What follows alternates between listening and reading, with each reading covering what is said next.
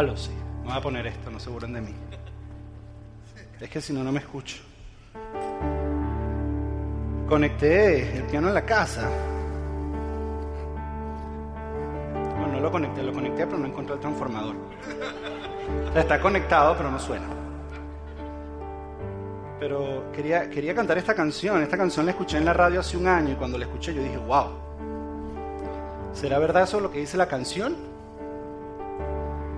Porque lo que me han dicho todo el tiempo en la iglesia dicen que es lo contrario, pero pero lo que he sentido y lo que a veces veo en la cultura parece que es verdad. Y es esta canción de Ricardo Arjona, que por cierto no es promoción, pero viene en concierto el 9 de marzo. Aquí hay como tres chapines y de, Guatemala lo único bueno que ha salido es Ricardo Arjona. Entonces ellos, cada vez que tú mencionas a Arjona, ellos se sienten súper felices. Tenido tiempo de practicarla, pero vamos a ver.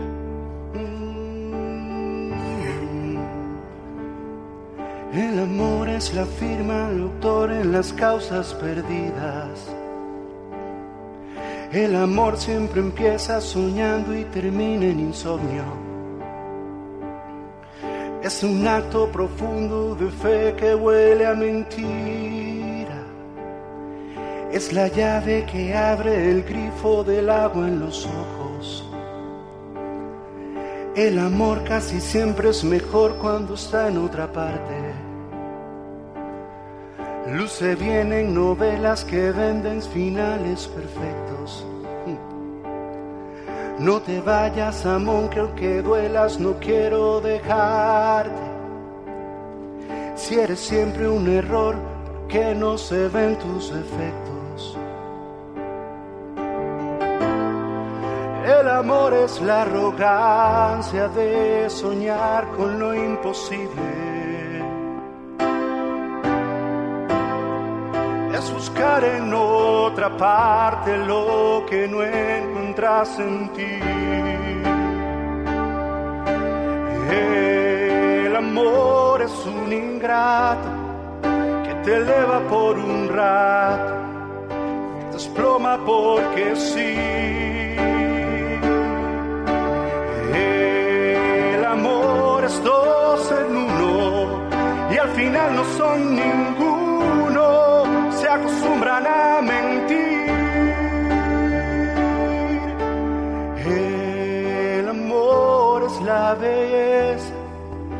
Se nutre de tristeza y al final siempre se va. Se siente raro, ¿no? Algunos de ustedes están, el amor. No, no es una adoración. El amor es un ingrato, escucha, que te eleva por un rato, te desploma porque sí. Dice, el amor es dos en uno y al final no son ninguno y se acostumbran a mentir. El amor es la belleza que se nutre de tristeza y al final siempre se va. La pregunta es, ¿es eso el amor? ¿Es eso el amor? Yo, yo cuando escuché la canción, recuerdo... Espérense, déjenme resolver esto. Yo cuando...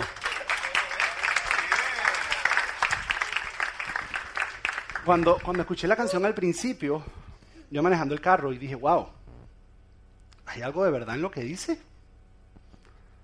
Pero según lo que he leído en la Biblia, como que no es verdad. Pero en las experiencias de la vida, parecerán ser verdad. Y esto es lo que pasa. Mira, Ricardo Arjona, yo no sé si tú entiendes, pero yo soy el que creo que Dios habla en todas partes. ¿okay? Si Dios usa un burro para hablar, puede usar un guatemalteco también, puede usar lo que sea.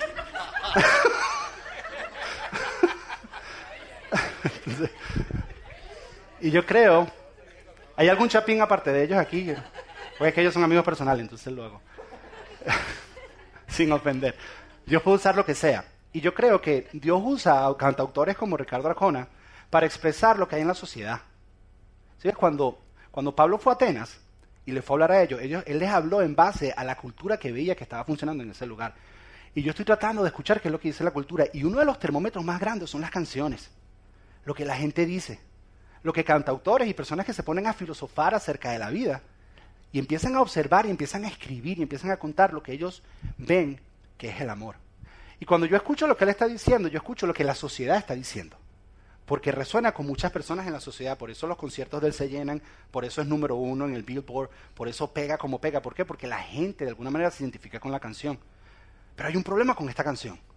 Entonces, yo empecé a indagar y me di cuenta que lo que él estaba expresando, la sociedad estaba expresando es, el amor existe, pero si el amor existe, ¿será que nada más funciona por un rato y después desaparece? ¿Será que es posible que dos personas se amen y continúen enamorados toda la vida? Eso es lo que la canción está diciendo de alguna manera. Dice, será posible, pero cuando dice cosas como el amor comienza como un sueño, pero termina en una pesadilla. Como que hay una etapa del amor, que estamos todos felices, pero hay otra etapa que se convierte en insomnio. Como que hay una etapa del amor, como que hay una etapa del amor que te eleva y te sientes que estás por las nubes. Pero de repente como que te quitan la alfombra y te desplomas. Que el amor es bello, pero que cuando se alimenta de tristeza eventualmente se va a ir. Eso es lo que está diciendo. Y la pregunta que nos tenemos que hacer, ¿será que el amor es solo por un rato o realmente podemos estar enamorados toda la vida? Esa es la pregunta que nos tenemos que hacer. Y él ha tomado esto de la cultura. La cultura cree que el amor es algo de un rato. En la sociedad que vivimos creen que el amor es algo de un rato. Fíjense, quiero mostrarles algunas estadísticas. Miren, esta primera estadística. Poco menos del 50% de las parejas que se casan permanecen casados por 15 años. Poco menos del 50% de las parejas que se casan permanecen casados por, por 15 años. O sea, que si tú te casaste con alguien, hay un 50% de probabilidades que en 15 años tal vez no estén. Porque el amor es algo de un rato. Y la sociedad ha creído esto. Miren esta otra. La duración promedio de un matrimonio que termina en divorcio es de 8 años. El matrimonio que termina en divorcio, la duración promedio es de 8 años. 8 años lo que quiero decir que si no son los 15 años, en 8 años se acaba. Porque el amor es algo de un rato. Se usa, se gasta y agarramos uno nuevo. Miren esta. 41% de los primeros matrimonios terminan en divorcio. Ahora terminan en divorcio y vuelven a intentar una segunda vez. Y dice sí. 60% de los segundos matrimonios terminan en divorcio. Como que hay un problema en común, ¿no? Y la tercera, 73% de los terceros matrimonios terminan en divorcio. Porque el amor es algo de un rato, que eventualmente se cae y se desvanece. Sí, después le vas agarrando como el gustico a la cosa. Pero esta que viene ahorita es la que a mí más me asusta. Esta que viene ahorita. Miren esta. En los Estados Unidos hay un divorcio cada 13 segundos. Esos son 6.646 divorcios por día, 46.500 a la semana. En el tiempo que estamos aquí, ya varias personas se han divorciado. Cada 13 segundos hay un divorcio en este país. Porque el amor, el amor es por un rato. El amor es algo momentáneo. Pero sabes que a pesar de estas estadísticas, a pesar de lo que dice Arjona, porque estas son 46.000 personas que el amor los elevó y los desplomó. Son 46 mil personas que el amor los dejó. Son 46 mil personas que empezó su amor como un sueño y terminó en insomnio. A pesar de lo que la cultura dice, a pesar de lo que dice el joven, a pesar de lo que las estadísticas dicen, a, pesar de lo que tú viste cuando tus padres te criaron, que tal vez vienes de matrimonios disfuncionales o lo que viste en tu casa, a pesar de todo eso, si yo hoy aquí te pregunto que si tú crees que es posible que dos personas vivan juntas para siempre, tú me dices que sí. Tú lo crees. Tú lo crees. A pesar de lo que las estadísticas lo dicen, tú dices, ¿sabes qué? Es posible. Las probabilidades son bien bajas, pero es posible. Y yo creo que eso es parte del diseño de Dios en nosotros. ¿Sí ves? Porque Dios cuando creó todo dijo, no es bueno que el hombre esté solo. Le voy a hacer una ayuda. ¿Sí ves? Todos nosotros estamos bien con tener amigos, con quien ir a jugar, con quien ir a pasarla bien, con tener familiares, nuestros hermanos, pero siempre en nuestro corazón está este deseo de encontrar a esa persona, con la cual vamos a vivir felices para siempre, como Disney. No sé si te has dado cuenta de este concepto de que el amor es por un rato, que todas las comedias románticas son más cortas que las demás películas. Porque si la largan van a empezar los problemas. Entonces la tienen que terminar feliz. No sé si te has dado cuenta. Y ninguna tiene segunda parte. Porque si entran en la segunda parte, van a entrar en la realidad.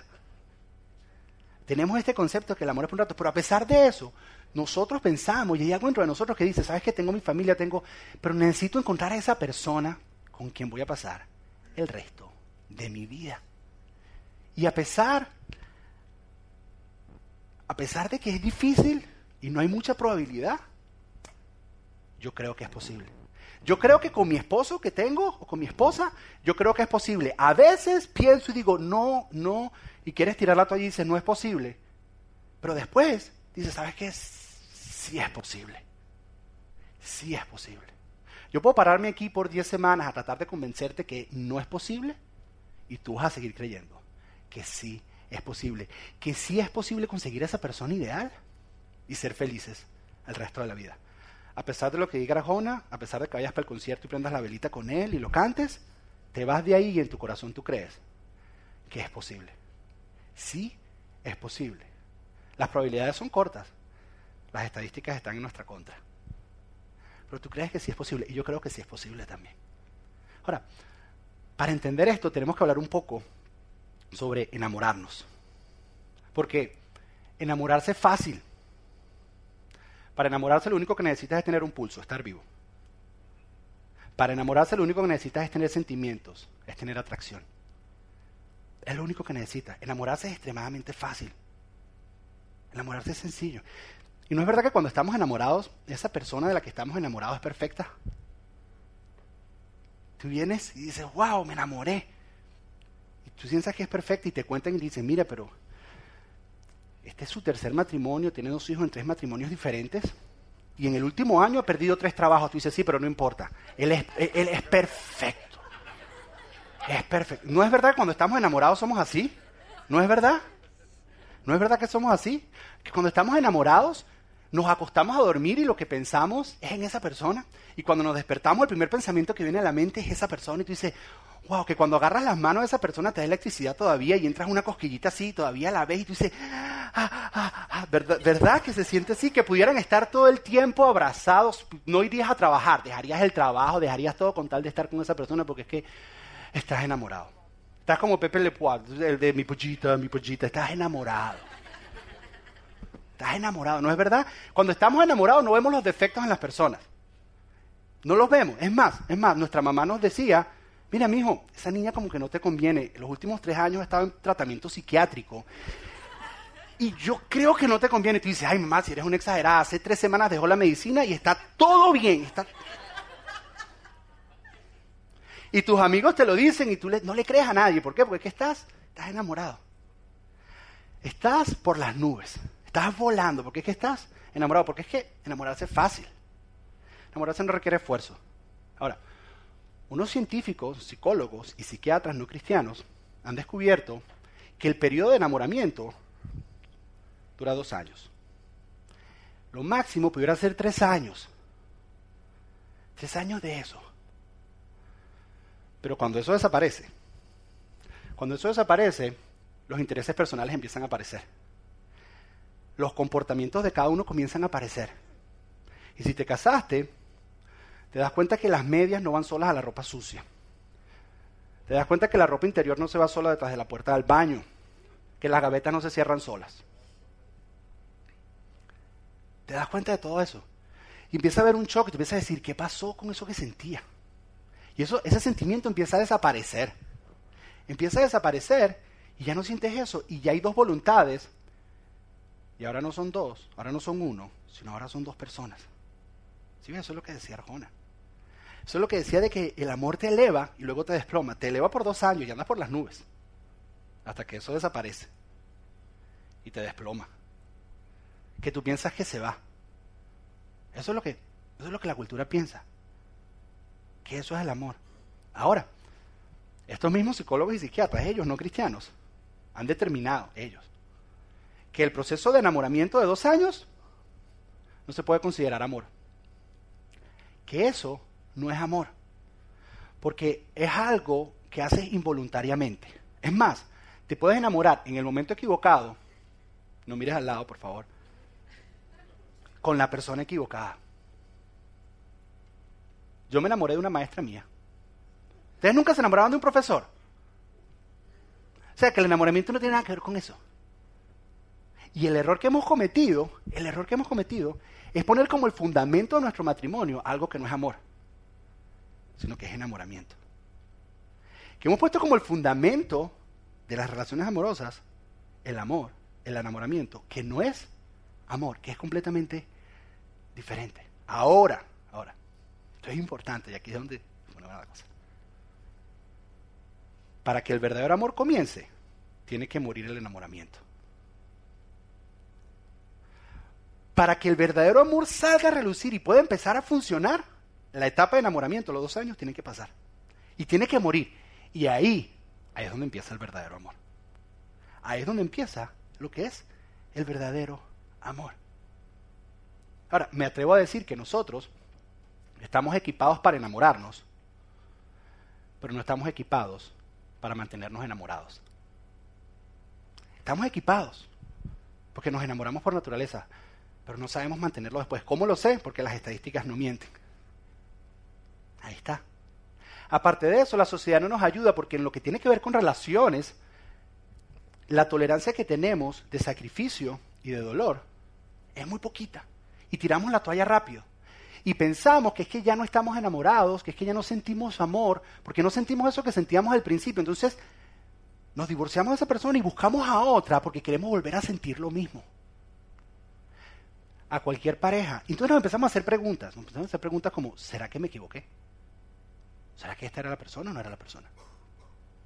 A cualquier pareja que lleva más de 10 años de casados, tú les puedes preguntar. Y ellos te van a decir, hubo momentos que yo pensé no era la persona. Hubo momentos que yo pensé que quise tirar la toalla. Pero ellos decidieron creer que esa era la persona.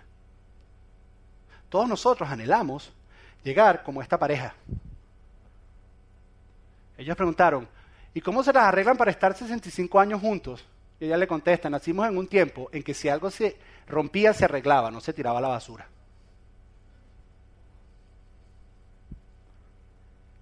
Ellos decidieron, todas estas parejas, creer, y todos nosotros soñamos en estar así con, casi con nuestra viejita, sí, mi amor, seremos juntos, viejitos.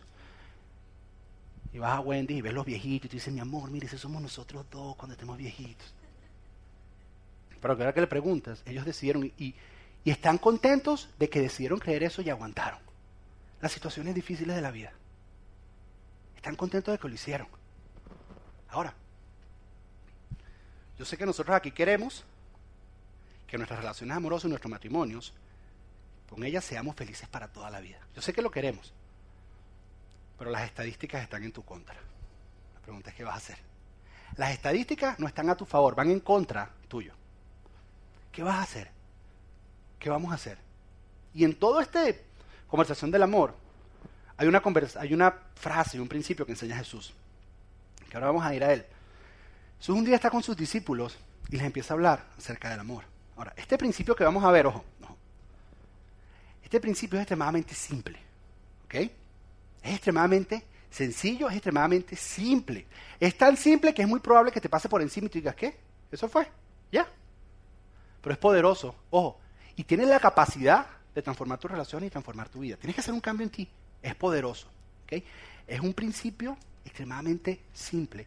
Pero es el principio y el secreto para las relaciones duraderas, para las relaciones románticas duraderas. Es el principio y el secreto. Es simple.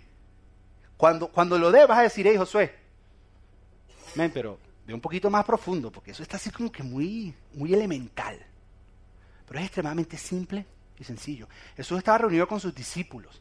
Jesús estaba reunido con sus discípulos. Y les dice lo siguiente, Juan capítulo 13, versículo 34, Jesús le dice, así que ahora les doy un nuevo mandamiento. Los llama y dice, hey chicos, vengan acá. Ustedes tienen 10 mandamientos, que son sus mandamientos. Aparte de esos mandamientos, tienen 613 mandamientos más que los ayudan a cumplir esos 10 mandamientos. Ahora yo les voy a dar un nuevo mandamiento, que realmente no es tan nuevo porque cuando se los diga, se van a dar cuenta que no es tan nuevo. Es más, la palabra nuevo en el original tiene que decir algo que estaba escondido que ahora es revelado. O sea, que no es tan nuevo. Es más, quiere decir que es algo extraordinario, dice en el original. Entonces Jesús está diciendo, ¿sabes qué? Mira, les voy a dar un mandamiento extraordinario.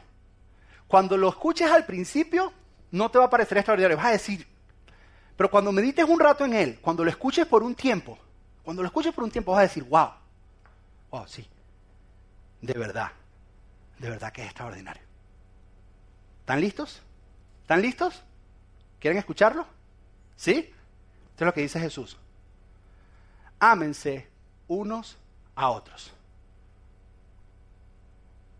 No, no, no, no, no. Es nada. No, lo creíste, William. Es nada más ámense unos a otros. Ya ves, te dicen, ya, espérate, José, José, José. Men, ¿qué te pasó esta semana? ¿No estudiaste bien o cómo es la cosa, men?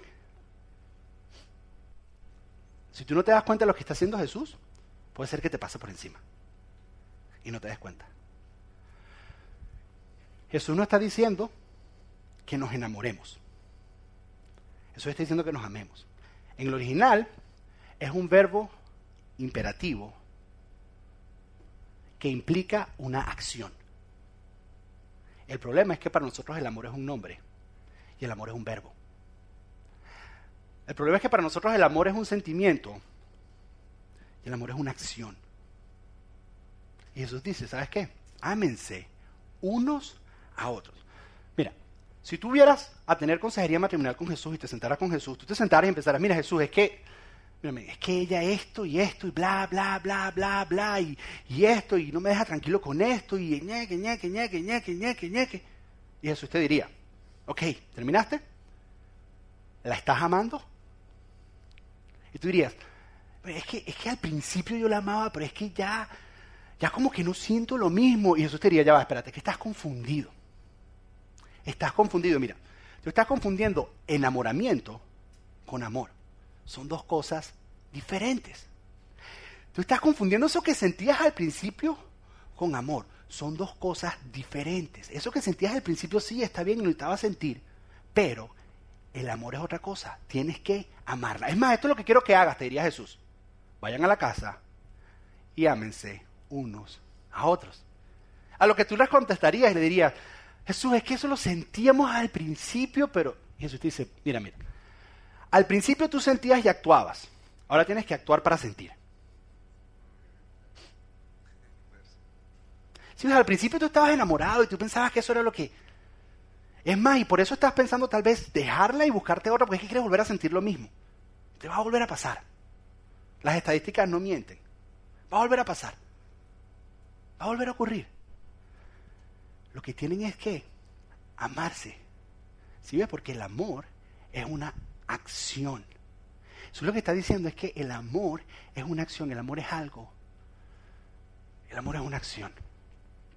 Eso es lo que está diciendo Jesús. Dice, ¿sabes qué? Vayan a la casa y ámense unos a otros. Mira, el fundamento, esto es lo que está diciendo Jesús, el fundamento para las relaciones amorosas duraderas es hacer del amor, y paramos ahí, hacer del amor, no hacer el amor, hacer del amor.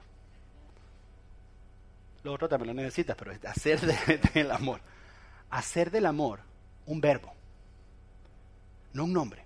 Hacer del amor un verbo. Hacer del amor una acción. Hacer del amor algo que tú haces, no algo que sientes. Eso usted diría, ¿sabes eso que sientes al principio? Eso era necesario. Es más, es como el carro. No sé si ustedes saben que, imagino que los hombres sí, las mujeres no. El carro tiene un motor de arranque, que para lo único que sirve es para arrancar. Tú lo usas para encender el carro, el carro arranca. Pero lo que mueve el carro es el otro motor. No es el motor de arranque. El enamoramiento es el motor de arranque, es lo que inicia, lo necesitas. Pero llega un momento que eso deja de funcionar y necesitas usar el otro motor. ¿Cuál es el otro motor? Es el amor, no es el enamoramiento. Hace que los hemos confundido. Es como cuando vas a prenderle fuego a algo. La chispa la necesitas, pero el combustible es lo que mantiene la llama. Jesús está diciendo, mira, si tú quieres nutrir, si tú quieres volver a sentir lo que sentías al principio, si tú quieres nutrir la relación amorosa, ámense unos a otros. Eso es lo que tienen que hacer, amarse unos a otros. Eso es lo que está diciendo Jesús. El fundamento es hacer del amor un verbo, un verbo de acción, algo que tú haces. Ahora, Jesús no termina allí, menos mal.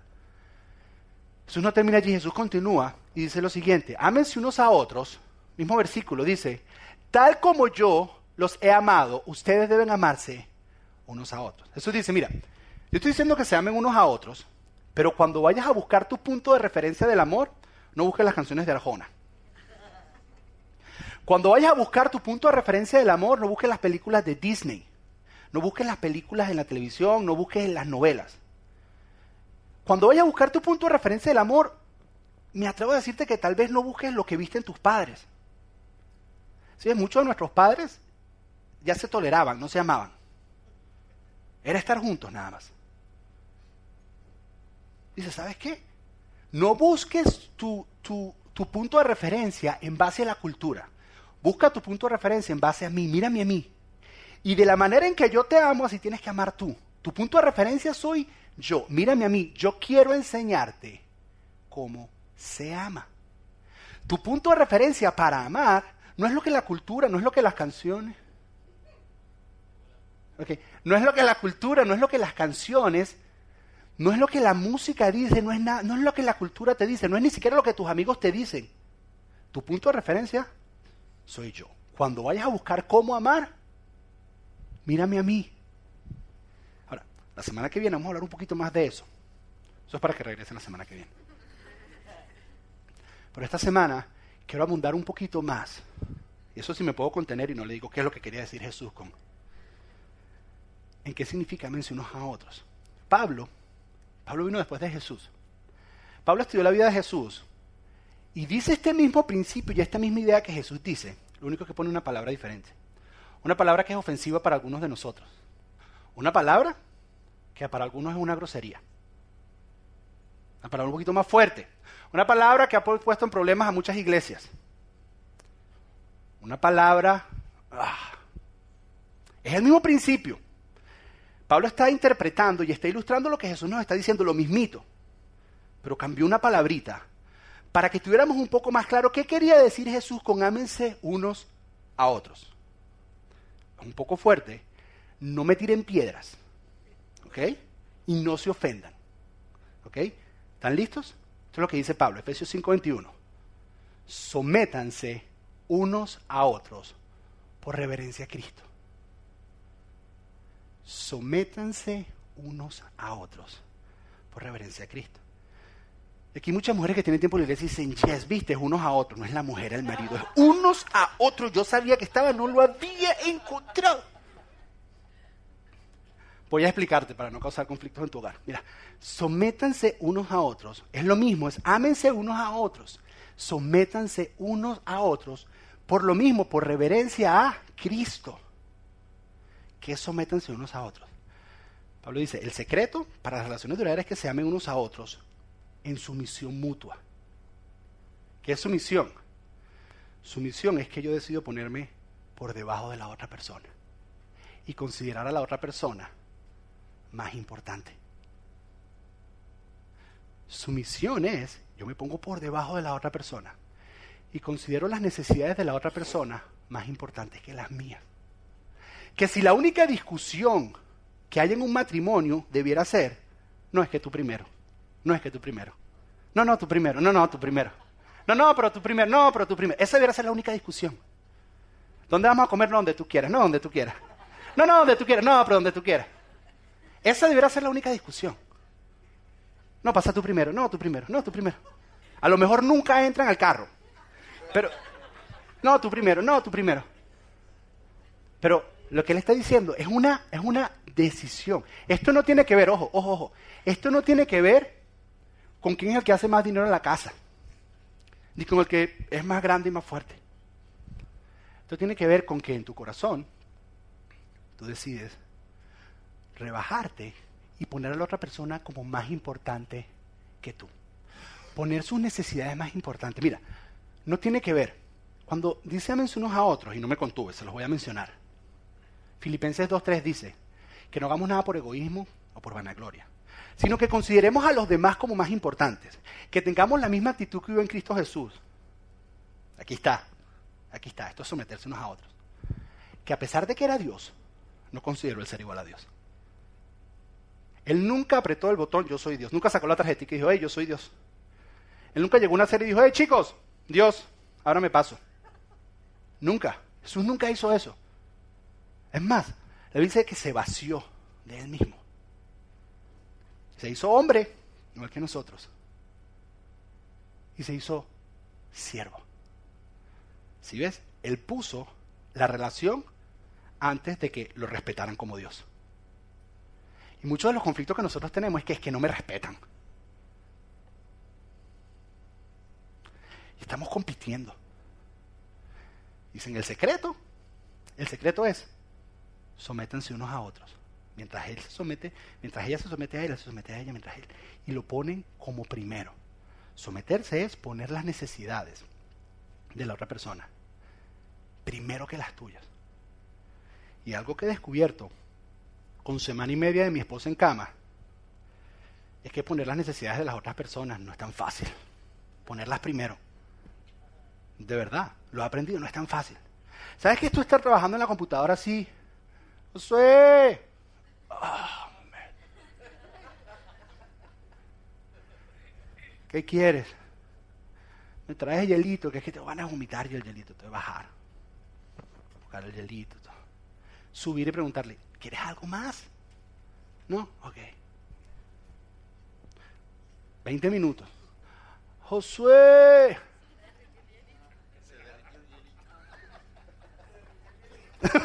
Se derritió el hielito. Voy. ¿Quieres algo más? Y así todo el día.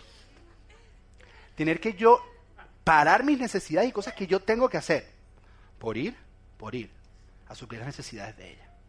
Pensar yo que tengo que terminar de estudiarme una enseñanza para mañana y mi esposa tenga que ir al hospital. Yo decir, ¿sabes qué? Bloqueo todo eso y voy a estar al lado de ella, así, haciendo nada, cuidándola, porque sus necesidades. Ah, pero es que ella está en un momento crítico. Es como sea, es poner las necesidades de ella primero. Y el hombre, las de ella y la mujer, las de él. Es poner las necesidades de cada uno antes poner los intereses de cada uno antes. ¿Qué significa? ¿Qué película vamos a ver? ¿Qué te gusta ver a ti, mi amor? ¿Qué quieres ver hoy? No lo que tú digas, no, no, lo que tú digas. Es eso. ¿Dónde vamos a comer hoy? Donde tú quieras, mi vida. Donde tú quieras. Donde tú quieras. No, no comemos, no comemos. A donde tú quieras. Significa poner las necesidades de la otra persona primero. Amar como Cristo ama significa considerar a la persona que está a tu lado. Más importante, eso es hacer del amor un verbo. Eso es el secreto para las relaciones duraderas. Eso es raro de ver, pero cuando tú lo ves en parejas, tú dices, wow. Cuando tú empiezas a vivir así, el sentimiento que sentiste al principio lo vuelves a sentir y se pone hasta mejor. Porque estás poniendo las necesidades de la otra persona como más importante. Eso es el amor del que Jesús habla. Ese es el que Arjona no entiende todavía. Porque él está en los primeros dos años. Pero el resto, el resto tienes que hacer algo tú, que es poner las necesidades del otro por delante de las tuyas. Que si es posible vivir juntos felices para siempre, sí. Claro que es posible. Las probabilidades están en nuestra contra, pero el secreto es hacer del amor un verbo. ¿Y cómo lo hace un verbo? Colocando las necesidades de la pareja mía primero, colocando sus intereses primero, que me gusta italiano, que me, vamos al que a ti te gusta, mi amor. No al que a ti te gusta, mi amor. Se trata de eso. Tal vez tú dices, bueno, es que es iluso. Mira, yo he visto parejas, en tiempo de, pastor, he visto parejas que vienen de hogares completamente disfuncionales. con conceptos completamente infuncionales de lo que es el amor. Cuando son sanados y empiezan a amar como Jesús ama, son felices para siempre. Sí es posible. Lo único que tienes que hacer es poner este principio en práctica. Y no es algo de un día, es algo de cada día, todos los días, toda la vida. Es pararte en la mañana y decir, hoy, hoy Él es primero. Hoy, hoy, ella es primero. ¿Qué necesita ella? ¿Qué le interesa? Mira, y esto, esto me pasa a mí, esto fue algo que me confrontó. Si viene tu aniversario, viene Navidad, o viene el cumpleaños, y tú le tienes que preguntar a tu esposa qué quieres, no debieras, porque... No, no te dicen. Pero ¿sabes por qué no te dicen? Porque ellas quieren que tú pongas los intereses de ella primero. Y poner los intereses primero de ella es que tienes que saber qué es lo que le gusta a ella. De la misma manera con las mujeres. Claro, nosotros es más fácil. Entras a Best Buy, agarras tres cables de ahí, los, nos los das y estamos felices. ¿Ok? Pero de eso se trata. Ahora, ¿cuál es el reto? Y ya me puedes ayudar, Arrea, que me están haciendo señas de... Ya me voy a poner pantalones rojos y no me los puse, menos mal. Eh, ¿Cuál es el reto? El reto es el siguiente. Estamos en la semana del amor y la amistad.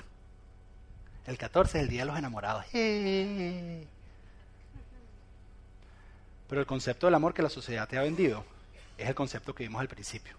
Es esos dos años de enamoramiento. Eso es lo único que te han vendido. Yo propongo que seamos rebeldes. Que nos levantemos como una generación diferente. Y esta, esta semana, por una semana, le vas a dar al gustico y te va a gustar. Pero por una semana, pruébalo. Cuando te paren, cada uno, piensen en poner a la otra persona primero. No sé qué tienen que hacer. Esto varía de persona en persona. A lo mejor al salir ahorita aquí es decirle, mi amor, ¿dónde quieres ir a comer? ¿Qué quieres hacer esta tarde? ¿Quieres ir a ver a tu familia? lo que sea, lo que sea que tengas que hacer. Pero esta semana, trátalo por una semana, trátalo por una semana. Y ve a ver cómo eso que sentías al principio en el enamoramiento en los dos años, empieza a despertarse otra vez. Que tal vez tú no das esperanza más a lo que era el amor o a lo que era tu matrimonio y tú dices, no, esto no es posible. Sí es posible. Sí es posible. Lo único que tienes que hacer es poner las necesidades del otro poner a la otra persona antes que ti. No hagas nada por egoísmo, no hagas nada pensando en ti, no. Pienso en ti. ¿Qué quieres que haga? Y empecemos a creer en lo imposible. El estandarte número uno que los cristianos tienen para presentarle a la sociedad de que Dios es un Dios real y poderoso es matrimonios saludables. Porque la sociedad ha dejado de creer en matrimonios. Y cuando tú te paras y tú dices, mira, el plan de Dios sigue funcionando. ¡Wow! ¿Por qué? Porque es lo más fuerte. Porque todos nosotros anhelamos tener un matrimonio feliz. Punto. Entonces mi reto en esta semana es, pónganse uno, pongan a la otra persona antes que ustedes. Durante esta semana, cuando vayan a cenar para el Día de los Enamorados, pregunten, ¿dónde quieres ir? ¿Dónde quieres ir? ¿Dónde quieres ir? Lo mío va a un extremo un poco más allá. Yo le pregunto a mi esposa qué va a pedir ella antes que yo. No sé si tu esposa es como la mía, pero mi esposa a veces llega a los restaurantes y me dice, yo voy a pedir esto y tú vas a pedir esto. Porque es que me provocan las dos cosas. ¿Soy yo el único o a todos nos pasa? A todos, sí, ¿verdad? Es que me provocan, es que quiero un poquito de eso. Los hijos, ¿dónde están? Enseñarles a poner las necesidades, enseñarles. Ojo, ojo, y la pregunta de ella es importante. ¿Los hijos dónde quedan en todo esto? El enfoque ahorita, por cierto, en septiembre, de promoción no pagada, vamos a hacer una serie que se llama Guianza para Padres. Porque no todo lo puedo dar en una sola enseñanza. ¿Ok? Pero lo mejor, el mejor fundamento que tú le puedes dar a tus hijos es un matrimonio saludable. El mejor regalo que tú le puedes dar a tus hijos es que vean un matrimonio saludable, que vean a papá y a mamá enamorados, que vean a papá y a mamá agarrados de la mano, que vean, pero no fingido, no que nos estamos tolerando, no, genuino. Cuando ellos vean eso, y vean ese tipo de amor y vean que papi pone a mami primero y mami pone a papi primero, ellos van a empezar a hacerlo. Ellos van a empezar a hacerlo. Ayer yo estaba en Chucky e. Cheese con mi hijo, De repente me estaba quitando tokens y tokens. Sí, fui a Chuck E. Eh, y yo decía, ¿qué tan rápido se los está llevando? Y era que se encontró unos amiguitos y no tenían tokens. Y él se los estaba dando. Y yo decía, ¿qué Claro, y yo, o sea, tonto, niño, que no.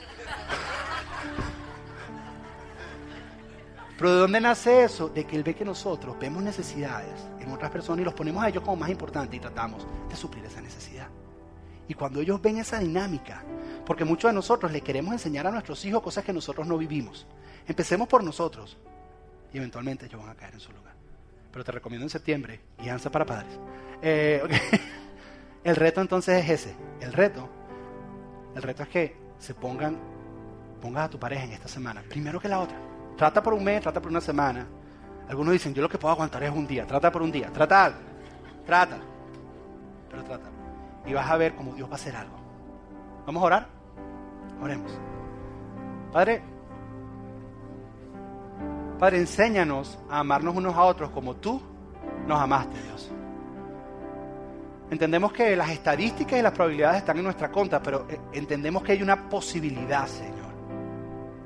¿Que es posible? Sabemos que no es fácil, Señor. Es fácil enamorarse, pero es difícil mantenernos enamorados, Señor. Porque enamorarse es voluntario, Señor, pero mantenernos enamorados, Señor, es una acción es amor en acción. Así que te pedimos, Señor, a pesar de que las estadísticas están en nuestra contra, tú estás a nuestro favor, Señor. nosotros queremos poner en práctica tus principios, Dios. Tus principios. Ayúdanos, Señor, a poner a la otra persona como primero, como sus necesidades primero, Señor, sus intereses primero, ponerlos a ellos completamente primero, Señor. Ayúdanos, Señor, a vivir esta sumisión mutua, Señor, de ponernos cada uno como primero, Señor.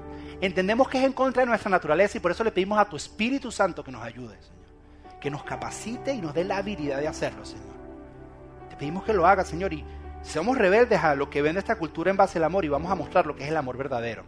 El amor, Señor, que es más que un sentimiento. El amor, Señor, que es un verbo en acción. Esa, Señor, es nuestro pacto contigo y te pedimos que nos ayudes. En el nombre de Jesús. Amén y amén. ¿Por qué no le damos un fuerte aplauso a nuestro Dios?